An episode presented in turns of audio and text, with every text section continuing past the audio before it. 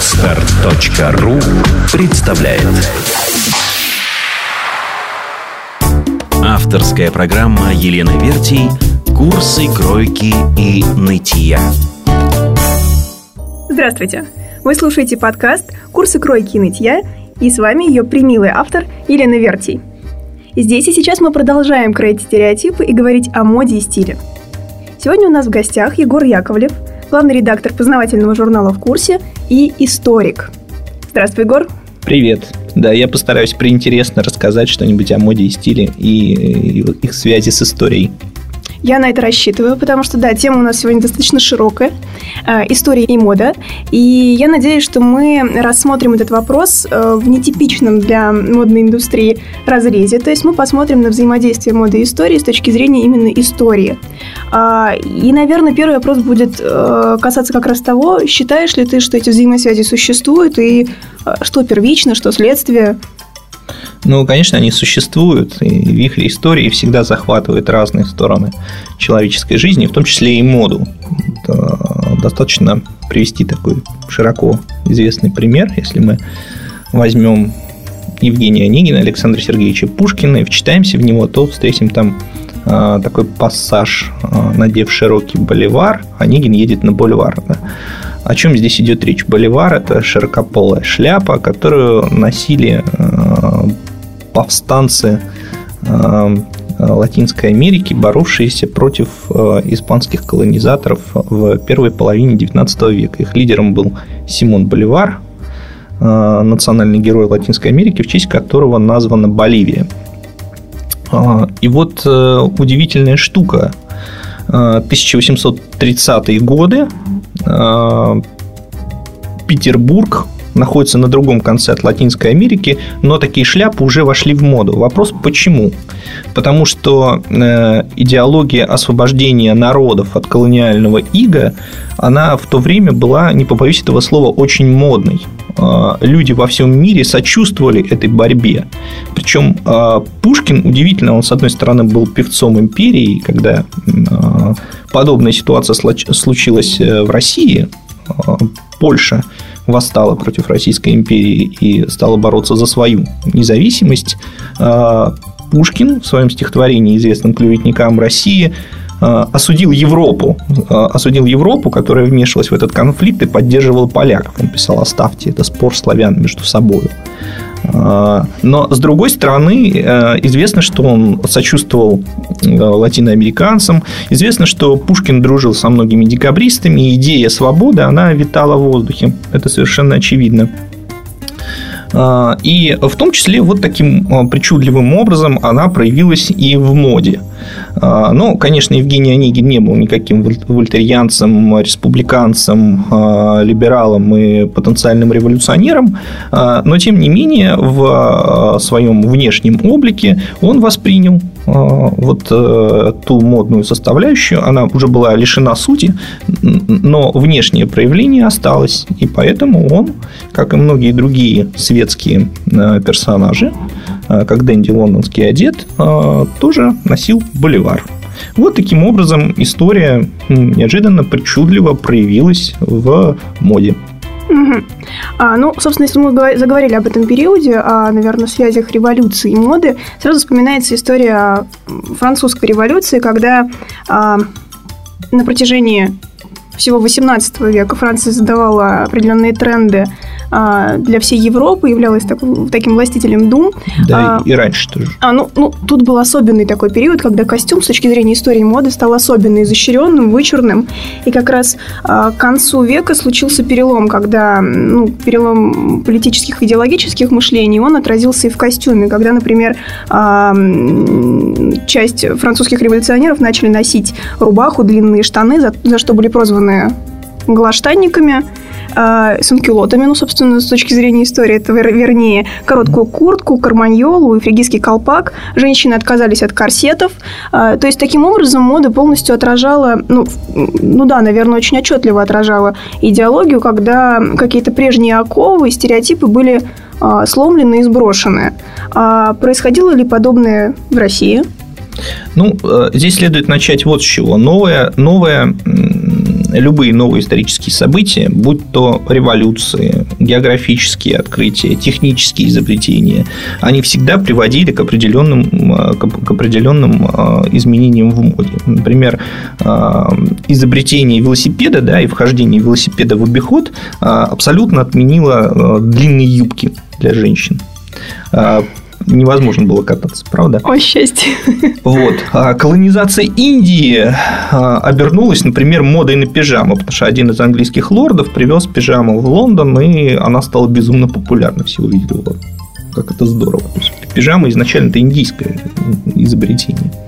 Вот. Поэтому, безусловно, а, любое абсолютно крупное историческое событие, особенно до того момента, как появилась модная индустрия и э, фэшн-СМИ, э, оно отражалось во внешнем облике людей. В России, безусловно, э, в России, в России революция на моду влияла. И э, мы, одним, одним из признаков 20-30-х годов э, стали, например, э, вот кожаные куртки, пиджаки, которые носили комиссары. Вот если вы вспомните такой известный детский фильм по роману Анатолия Рыбакова «Кортик». Mm, да. Там и главные там три героя – Мишка, Генка и Славка. Три мальчика. Вот. Славка, он, значит, из семьи интеллигентов, таких он пианист – в будущем э, топер в кинотеатре. Генка, он такой рабочий, рабочая косточка, а Миша, он э, значит, такой явно будущий комиссар. Вот ему там 12, там, 15-16 лет, и все это время там он уже ходит в этой кожаной куртке. То есть понятно, кто из него вырастет. Mm-hmm. Что есть это мода, да, э, на, на вот эту молодежь а, революционного времени, которая, может быть, чуть-чуть еще достала, э, застала дореволюционные времена, но уже жила и воспитывалась в новой реальности с новыми идеологическими базисами, она эту моду восприняла, безусловно. А, хорошо, тогда мы, в общем, достаточно тесно касаемся вопроса, когда мода – это детектор, ну, вот, наверное, такой э, явный показатель расслоения общества. А, ну, вот абсолютно очевидно, что это проявлялось, начиная там с Древнего Рима, продолжалось на протяжении долгой истории. А как это происходит сейчас, сегодня? Ну, вот по, по твоим наблюдениям. И можно ли провести параллели? Ну, здесь какая ситуация? В первую очередь, э, э, здесь надо вспомнить пирамиду Маслоу. Да? То есть, когда, когда а, человек сыт, когда человек, у человека есть свое жилье, когда человек э, обеспечен работой и уверен, уверенностью в завтрашнем дне, и когда у человека есть какие-то свободные средства, да, тогда уже есть возможность думать об украшении себя, вот, следить за модой и так далее. То есть, э, и это вот в этом, собственно, и проявляется прямая связь с э, расслоением общества. Вот я работал шеф-редактором э, журнала «Собака.ру», это главный фэшн-журнал города Петербурга. Этот журнал сейчас стоит 100 рублей – Mm-hmm. Вот, то есть для того, чтобы, для того, чтобы познакомиться с последними трендами, нужно как минимум иметь эти свободные 100 рублей, чтобы купить этот журнал. Ну, в Петербурге, возможно, там э, это нормально, но этот журнал выходит там, в разных регионах, в 10 12 регионах России. Вот. И я вот не уверен, что, например, в Самаре э, какой-нибудь там простой рабочий или простая женщина, э, жена этого рабочего, да, у нее есть эти свободные 100 рублей для того, чтобы купить э, журнал Собака.ру. И то же самое касается всех остальных. Журнал ВОК там еще дороже стоит. То есть вот э, для, для того, чтобы быть вовлеченным в эту индустрию, безусловно, нужно быть обеспеченным человеком уже как минимум. Вот. Но это что, касается, это что касается непосредственно моды. Это никак не отражается на понятии стиля, потому что э, за высокой модой можно не следить, но при этом а, быть удивительно стильным и самодостаточным человеком, выглядеть очень хорошо. Ну, здесь я вот. просто подпеваю тебе в унисон, потому что я всегда об этом говорю вот. своим клиентам и аудитории, да. Вот, и э, удивительно, что для того, чтобы люди это осознавали, обычно люди осознают это обычно в ситуации кризиса. Вот когда был кризис 2008 года, э, и когда настало такое неожиданное отрезвление, когда мы с таким юмором обсуждали, с иронией обсуждали э, одну историю московскую, где значит, в, одном, в одном крупном бизнес-центре был уволен курьер, который отвечал за то, чтобы значит, разносить бумаги между этажами. То есть сотрудники не могли сами их разносить, у них был специальный сотрудник с такой неплохой зарплатой, который ездил и значит, носил туда-сюда бумаги. Вот. Когда, когда наступило вот это сдувание бюджетов, вот, угу. все сразу же заговорили, что значит, мода нынешнего дня – это скромность, это значит, дешевые, но со вкусом подобранные аксессуары вот, и, э, и, и так далее. Это протест против значит, показной роскоши. Вот. А, так вот это, э, это, движение, это движение к стилю, что так сказать, мешает делать это вне кризиса, в спокойные времена. Ничто, но что-то так никто не делает. А, это все страсти по роскоши, я предполагаю. На самом деле, я буквально недавно познакомилась с очень любопытной статистикой, касающейся того, что, например, ну, какой-то экономический кризис всегда связан с каким-то обострением, фантастическим обострением вкусовой, вкусового беспредела, какой-то безвкусицы. То есть, например, когда ну, какие-то скачки экономики в Японии были прослежены, то очень часто, особенно резкие, были, допустим, сопровождены а, какими-нибудь умопомрачительными, ужасными вхождениями в моду а, обуви на огромных платформах, каблуках, когда на этом невозможно не просто ходить, но даже устоять. Ну, то есть, э, в данном случае это такой очень метафорический способ передачи. Или, например, в свое время, там, в 30-е годы в Штатах советник Рокфеллера а, вполне всерьез говорил о том, что существует связь между длиной женской юбки и успехом дел на бирже. То есть, чем юбка короче, тем выше курс. На самом деле, ну, это достаточно любопытно. Вообще, как с твоей точки зрения... Я думаю, он троллил. Ты думаешь? Нет, мне все-таки кажется, что длина юбки, э, успешность экономического развития, они как-то связаны. Ну, успешность э, экономического развития обладательницы длины юбки возможно. А, а может быть, еще обладательницы, обладательницы длинной юбки. Или обладатель, да, обладатели, вот так. Да. Ну, это уже какие-то сферы, да. Да. Значит, я думаю, что, я думаю, что вот в этой бескусице, о которой ты говоришь, возможно, проявляется определенный протест. Протест конкретного человека против а, некомфортной экономической ситуации. Но у нас в стране а, была немножко, было немножко другое. То есть у нас в стране вот эта вот привычка к роскоши, которая появилась, вот эта страсти по роскоши, о которой ты говоришь, она появилась именно из-за того, что практически все время, там, 70 лет советского периода, они были э, как раз заполнены вот этим вакуумом гламура. То есть э, мода, она существовала, вот, но роскоши не было это было, это было под запретом. Это существовало социальное табу на роскошь. Ее нельзя было, и даже если кто-то к ней стремился и мог что-то такое обладать, это было не принято показывать. Э, это вызывало, это, это вызывало сразу могло вызвать сразу социальную бурю. Поэтому даже те э, как бы минимальные привилегии, э, которые существовали у партийных боссов, даже информация о них, э, вытащенная на свет в перестройку, значит, поднимала бурю возмущений значит, у народа. Вот. И когда э, Советский Союз пал, и пала вот эта система представления о том, как нужно правильно жить, э, часть людей, она просто бросилась к роскоши. Просто бросилась, хотелось. Часть людей, которая смогла. Угу. Это была такой, такой неуемная, неуемная страсть. Вот. Эта неуемная страсть, она до сих пор не удовлетворена. То есть, мне кажется, что часть людей просто она подсела. Она, она просто подсела, как, как на наркотик. Вот она уже, она уже не может. Она уже не может без этого. Так может, это превратилось в национальную черту? Прости, Господи. Нет, нет, это не превратилось в национальную черту, потому что, ну, насколько я могу судить, часть людей, оно, э, большая, большая, большая часть населения России, оно сохраняет, э, э, ну, вообще для русского человека роскошь русский, основная масса населения, русские в роскоши никогда не жили. Угу. Жил узкий слой аристократии, который значит, приобщился к европейским достижениям. В основном значит, это началось после реформ Петра I, когда появился класс русских европейцев, которые ездили за границу, могли там остаться свободно. Там, вот есть пример графа Разумовского. Вот он э, был э, другом Павла I, потом вышел конфликт, вот, и в какой-то определенный момент он уехал, всю жизнь прожил в Австрии, у него там был дворец, он уже не был русским человеком. И большинство таких людей, они как бы были русскими ну, наполовину. Mm-hmm. Вот. Они э, по своему менталитету, они были уже больше европейцами. Вот. Но основная масса, это была крестьянская страна, где 90% населения были заняты в работе на земле. Вот. И они думали не о том, там, какие духи или какая одежда, они думали о том, а, как выжить.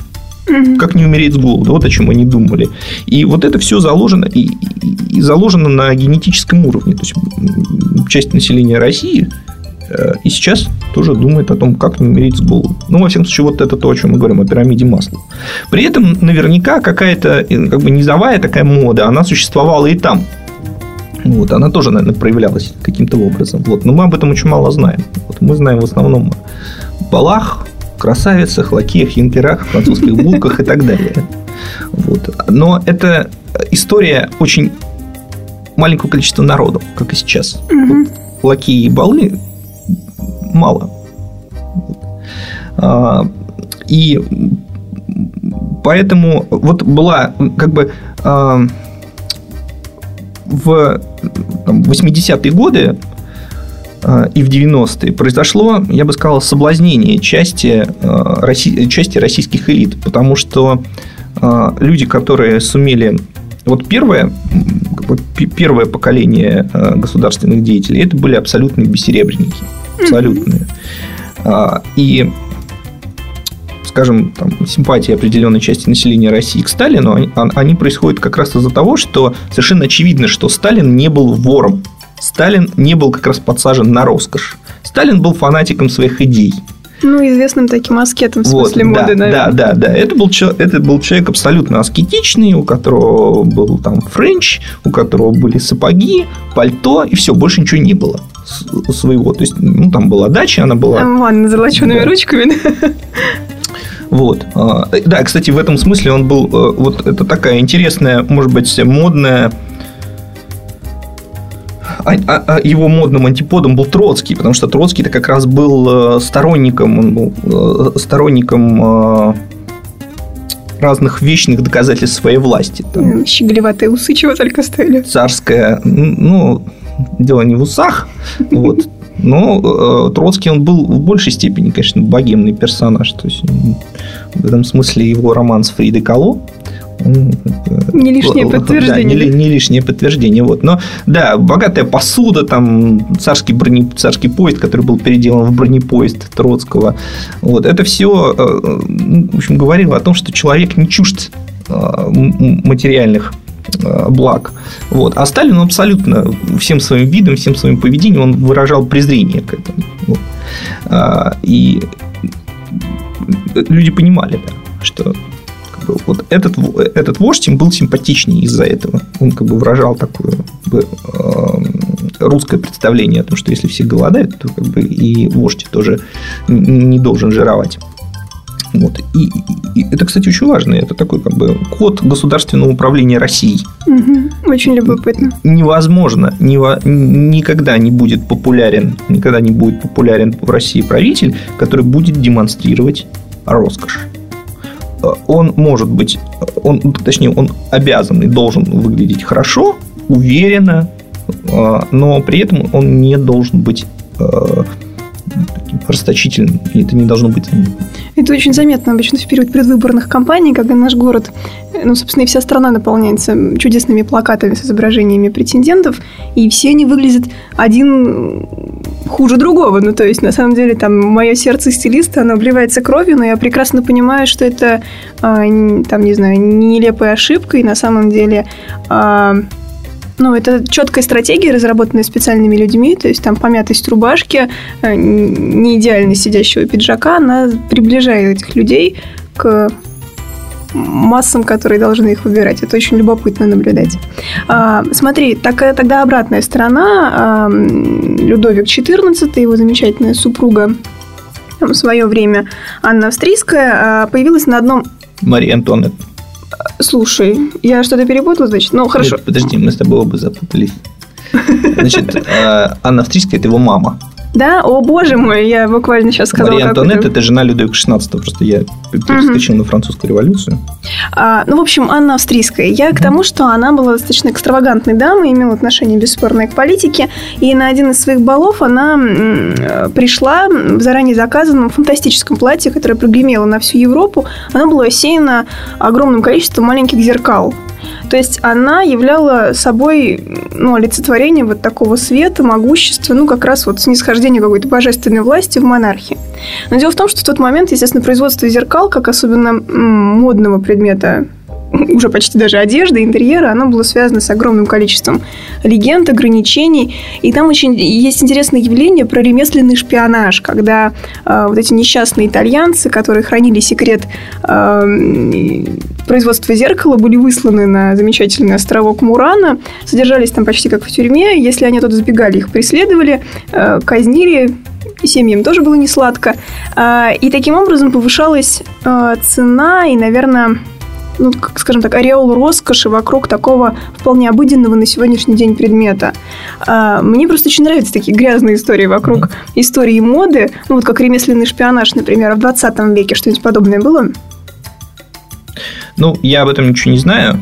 Вот, по поводу, а, по, по, по поводу, ну, наверняка было, конечно, наверняка было, а, но а, мне неизвестно. Вот. А по поводу Марии э, Анны Австрийской я могу сказать следующее. Дело в том, что это была э, эпоха барокко, это была эпоха становления такого абсолютизма, вот, который, да, всем своим видом демонстрировал роскошь. Вот. И вот апофеозом этой роскоши стало создание Версаля угу. Людовиком XIV.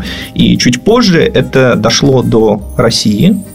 Мы знаем, что там, младшим современником Людовика был Петр I, который успел он начал создавать эти роскошные резиденции, но расцвета своего вот барочного именно они достигли при его дочери Елизавете Петровне, которая была еще там модница, там О, да. какой-то колоссальный совершенно гардероб. Вот она любила как раз э, разные изыски в платьях, э, каждый день носила новое, и там часть государственного бюджета, она просто уходила на то, чтобы там обшивать царицу.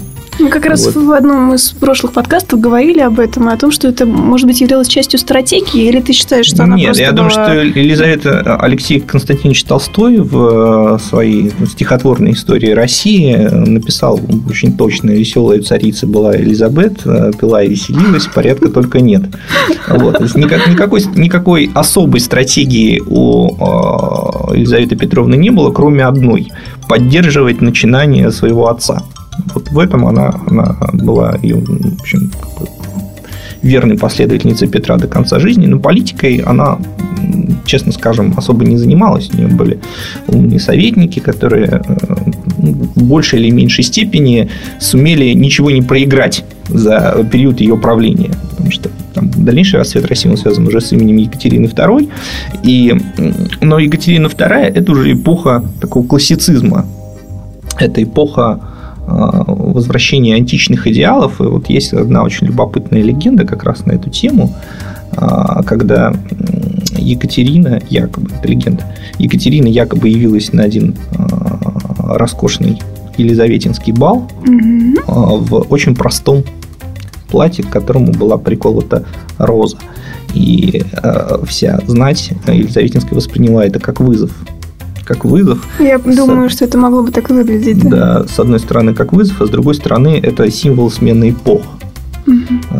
От вот, безумной елизаветинской, елизаветинской роскоши, такого э, гламура нового времени к э, такой строгости, рациональности э, и в каком-то смысле простоте. Ну и действительно Екатерина, она и в своей политике не только, это не, не только выразилось в тех там, архитектурных ансамблях, которые возникли в ее царствовании, но и в своей политике она была очень рациональной, гораздо более э, рациональной, чем веселая э, Елизавета Петровна.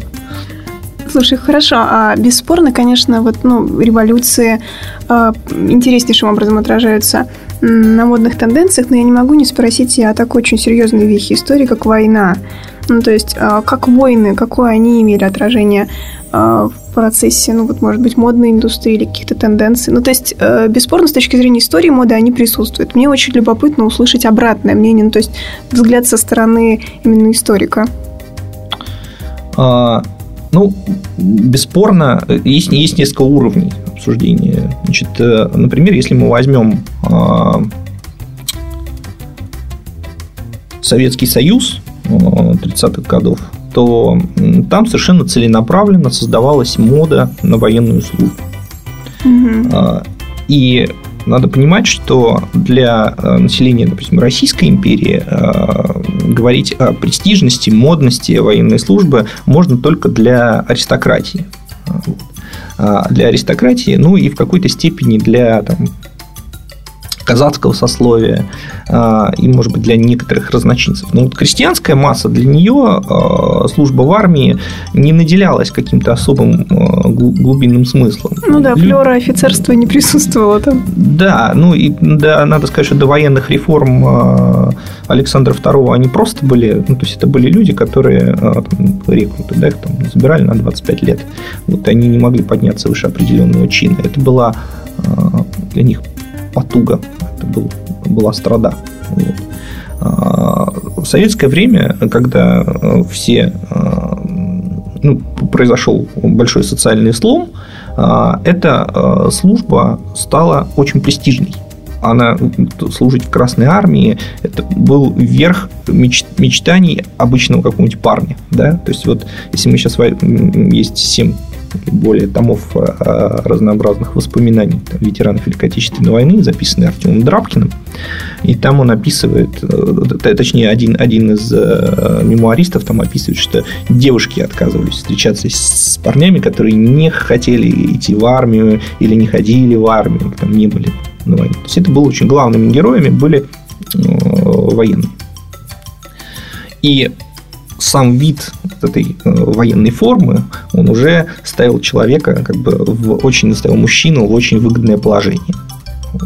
Хотя в Советском Союзе об, об эстетике внешнего облика офицеров э, не задумывались, как, например, в нацистской Германии, потому что там э, форму создавал Хуго Босс и другие известные, известные модельеры, и там именно эстетическая сторона, она очень много значила. Там тоже было очень модно служить нацистский, националистический режим, вот, он тоже создавал очень сильную моду на военную службу. То есть это была частью идеологии? Да, да, это была, безусловно, часть идеологии, но именно в нацистской Германии она вот э, поддерживалась модой в классическом понимании. То есть э, лучшие художники, творцы модного мира того времени, они работали над созданием позитивного образа немецкого военного. Вот, и, в принципе, а, у этого образа, безусловно, есть свое такое темное, зловещее, но обаяние. То есть это даже, а, я думаю, что это а, в большой степени придало Вячеславу Тихонову его популя... популярности, популярности, потому что он действительно умопомрачительно выглядит в О, да, хорош. форме немецкого офицера. А, хорошо, но смотри, допустим, абсолютно очевидно влияние ну, такие поствоенные, то есть там в, советскую, в советскую моду хлынули а, трофейные вещицы после окончания войны. Конечно. Да, то есть, а, ну, история связана с тем, что а, во время войны женщины были вынуждены, ну, отказаться от каких-то модных изысков и mm. вернуться к каким-то, ну, может быть, там, силуэтам мужским, а сразу после а, безусловно, произошел, да, слом да, обратный. Да, да, безусловно, сразу после войны женщина э, всячески заявляла о своей, скажем так, доступности, о своем желании. Вот вот, была в Европе, даже существовала, в Советском Союзе, конечно, такого не было, но в Европе даже существовала мода не носить трусики. О боги. Да, это был недлительный период, но потому что действительно э, очень много мужчин погибло на войне, было падение, э, э, был, был, было мало мужчин, было падение рождаемости, вот, и поэтому женщины вот так себя вели и так выглядели. Слушай, я помню фотографии, не помню в какие годы, это была такая международная, по торговая выставка проходила в Москве, и в качестве приглашенного гостя был допущен, был приглашен э, Диор и, собственно, вся команда манекенщиц. И эти фотографии на сегодняшний день, они просто ну, они фантастически, наверное, карикатурные, когда эти манекенщицы с точенными талиями, снова закованные в корсеты, такие гиперженственные, хрупкие и эстетичные, когда они выходят на улицы Москвы, и вокруг них стильные, но абсолютно по-своему, по-советски стильные женщины, на самом деле абсолютно такая а, картина контрастная, наверное, полностью демонстрирующая на тот момент разность строя такого социалистического и капиталистического. Ну, здесь нужно еще вот что иметь в виду. Здесь э, надо понимать, что э, Европа она не так пострадала, как Россия во Второй мировой войне. И, соответственно, э, мода – это было не главное, о чем задумывались люди после 9 мая 1945 года. Да? Вот, поэтому надо, надо признать, что страна лежала в руинах, и страна думала о, о восстановлении и о выживании. Это же ну, как бы не секрет, что была засуха, был страшный голод, э, нужно было восстанавливать заводы. Вот. И поэтому, э, конечно, э, можно там, как-то посмеиваться над тем, как выглядели люди после войны, сейчас уже с высоты, но, ну, точнее, даже не, не, не можно, нельзя. Это выдает определенную просто, ну, я бы сказал, глупость, может быть, черствость, непонимание вопроса. Вот. То есть люди выглядели как могли. Угу. Понимаешь, э, Любовь Орлова выглядела хорошо. Вот. А там вдова какого-нибудь там офицера, у которого, у, которого и муж, там, и сыновья, может быть, погибли на войне. Как она могла выглядеть? Хорошо. Который, который, может быть, надо было детей там кормить. Угу. Даже, даже, если, даже если она жила в Москве. А если она жила где-нибудь в Харькове, который там, был оккупирован или там э, в Минске, который был почти полностью разрушен, который сначала взяли, потом отбили. Или в каком-нибудь городе, который там четыре раза из рук в руки переходил, как в Сталинграде. Ну, как там люди могли выглядеть, о какой там моде могло идти речь? Хорошо, в финале нашего разговора я не могу не задать провокационный вопрос. Скажи, пожалуйста, а знать историю сегодня модно? Ты знаешь, э, ну, я бы сказал, что да, знать историю сегодня модно, но ее при этом мало кто знает. Потому что история это, э, ну, вот знать историю это даже сложнее, чем знать э, сегодняшнюю жизнь. Вот вам для того, чтобы понимать историю, нужно разбираться в экономике, политике, искусстве, литературе и так далее вот во, во всех сферах общественной жизни. Вот попытка охватить это все и во всех, э, во всех э, эпохах очень часто приводит к тому, что человек вычленяет э, что-то, что соответствует его собственным там, установкам и представлениям. Он не хочет разбираться. Поэтому об истории сегодня говорят, говорят очень многие, но совершенно явно, что они просто пытаются подверстать, подверстать какие-то известные исторические факты под свою точку зрения. Особенно это касается таких рэперных точек истории, как там революция, Великая Отечественная война, там, может быть, французская революция, 90-е годы. Поэтому а, в истории интересно выбирать какой-то период и очень подробно в нем разбираться. И иногда перепроверять каждую фразу. Но в целом, а, а, да, я отвечу на твой вопрос положительно. Историю знать модно и важно. Потому что